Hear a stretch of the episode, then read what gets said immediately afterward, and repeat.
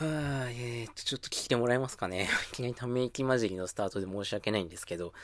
あのね、これ今から、ポッドキャストでね、お話しさせてもらうんですけど、あの、今から話すことはですね、だいたい10分前ぐらいからね、話してたことと同じ内容なんですよ。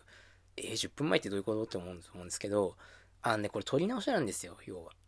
で、なんで撮り直しに至ったかって話をちょっとだけさせてもらうと、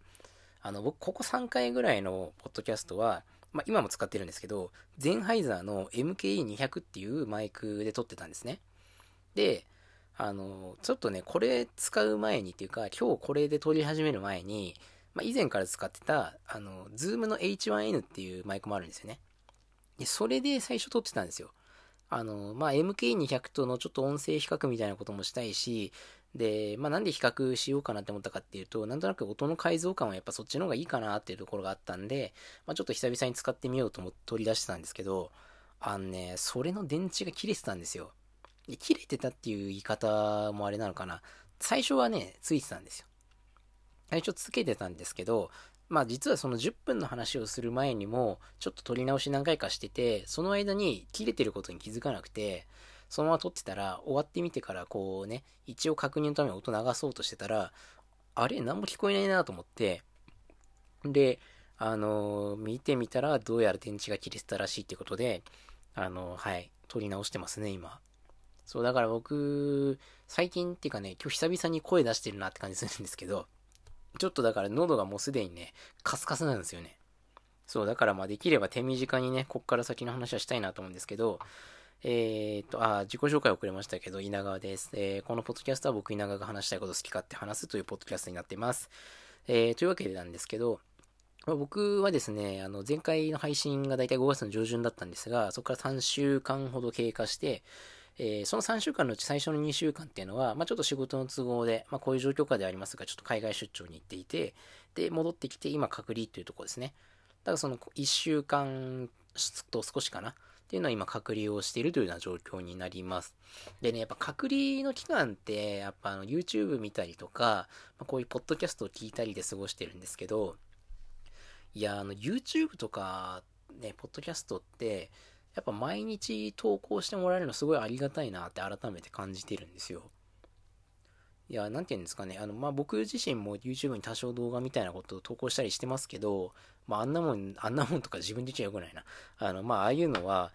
僕の場合は別にそれで生計を立ててるとか、それで生計を立ててやろうとも思ってないんで、ほんと気が向いた時、だいたい今のペースでと月1ぐらいなんですけど、まあ多分この数日後にはまた1本あげれればなというぐらいなんですけど、なんで、その多分見てる人からすると全然上がんねえなって感覚だと思うんですけど、正直ね、普段別の仕事してる状況からすると、あの、それでもまあ上げてる方かなぐらいな感覚になっちゃう時があるんですよ。ね、あの、もちろん本職の YouTuber の方とかとは比べるべくもないんですけど、やっぱりこう、普通に仕事してて、時たま行動を上げるのでも、まあまあいいんじゃないっていう感じなんだったんですけど、やっぱね、見る側の立場に改めて立ってみると、やっぱ毎日情報が上がってくるって大事なことなんだなって思いましたね。あの、なんて言うんだろうな。YouTube の動画って無限にあるように見えて、その中で自分にしっかりリーチするものっていうと、意外と数ないんじゃないかなっていうのを最近していて、もちろん多趣味とかいろんなことに興味があればっていう方もいるかもしれないんですけど、あの、まあ、多分僕も YouTube やってみて思ったのが、その満足できるクオリティでリーチしてこないと、多分その見ようって気にならないんだと思うんですよ。そう、だから、こういろいろ見てる中で、毎日のようにちゃんと情報がアップデートされて、そこにある程度そのクオリティが担保されているものってなると、本当に少ないなーっていうのが最近わかるようになりましたね。うん。で、まあそういう中で多分今最近一番見てるのがドリキンさんの動画なんですけど、まあガジェット好きの方だったらよくご存知だと思うんですけど、ドリキンさん毎日 Vlog 上げられてて、まあその普段の散歩の様子とか、まあ、あとはガジェットの話とかがすごい多いんで、好き好んで見てられますし、まあ、その中に、こう最近、最近っていうか、まあ、去年ぐらいからずっとやってますけど、シネマティック対談っていう形でね、あの、ちょっと長編のいろんな、その YouTuber の方とかクリエイターの方との対談形式のコンテンツもあったりするんで、結構ね、あの、見ててやっぱ面白いんですよね。そう、だから毎日上がるコンテンツっていうところもあるし、その内容の面白さもあって、すごく最近面白いなと思って改めて見てますね。で、あとは、その、これもね、これ、これもっていうか、これは最近聞き始めたものなんですけど、僕と同い年の現役の陸上選手で、あの、新宮、新宮美穂さんって方がいるんですよ。えー、っとね、あの、ちょっとごめんなさい、会社名がパッと出てこないんですけど、あの、まあ、選手ね、あの400メートルとかやってる選手なんですけど、方がいて、で、その方が、まあ、テキストのブログと一緒に、その、音声ブログみたいな感じで、まあ、こういうポッドキャストじゃないんですけど、あの、ブログの機能で音声もアップロードできるみたいなところに、アップロードしてる音声を上げてるんですね。でそれがね、やっぱ毎日上がってくるんで、その毎日聞いたり見たりっていう感じで過ごしてるんですけど、やっぱこれもね、あのー、面白いなと思うんですよ。まあ一つには、その面白さ感じる要素として、まあまず毎日上がるってこともそうだし、あの、これは多分個人的になっちゃうんですけど、あの、何て言うんだろうな、親近感をすごく覚える方なんですよね。まあ、同い年っていう年齢が同じっていうのもあるし、で、あとはまあ、僕はもうね、特に現役なんか終わってますし、全然、競技レベルも違いますけど、まあ、もともと陸上やってた人間っていうのもあって、まあ、そういう意味の親近感もあるし、で、同い年の方って特にね、やっぱ同じ時代をこう生きてきたからか、その、その人が言うこと一つ一つに対して、やっぱね、なんかこう、まあ、全部が全部同意するものばかりじゃないと思うんですけど、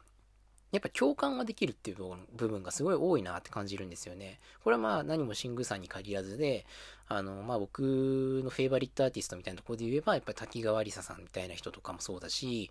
うん、あと誰だろうなと思うんですけど、パッと出てこないな。まあただこの人同い年なんだって思った時に、その人の言ってることとか見てることっていう、あの、やってることっていうのを目にした時に、なんかこう、親近感を感じるところであるんですよね。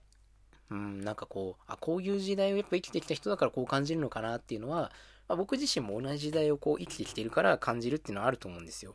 まあ、そういう意味での親近感を感じる人が毎日コンテンツ上げているっていうところにやっぱ面白さはあるんですよね。いや、でも、シングさんのね、上げてる内容面白いですよ。毎日やっぱり。まあ、その日その日でテーマは全然違うんですけど、まあ、雑談的な内容もありつつ、なんかこう、少しね、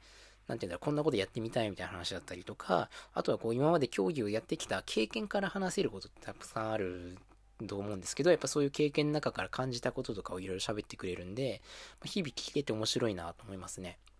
あ、だいぶ声がもうやられてきましたね。もう今日はこのぐらいで終わっときましょうか。明日かな？まあ、次の配信の時は、あの、ちゃんとね、H1N で撮り直したいなと思うので、ちょっと音声企画なんかっていうのは、またその後ね、続けていきたいなと思います。えー、今日はこの辺で終わりたいと思います。えー、お聴きいただきありがとうございました。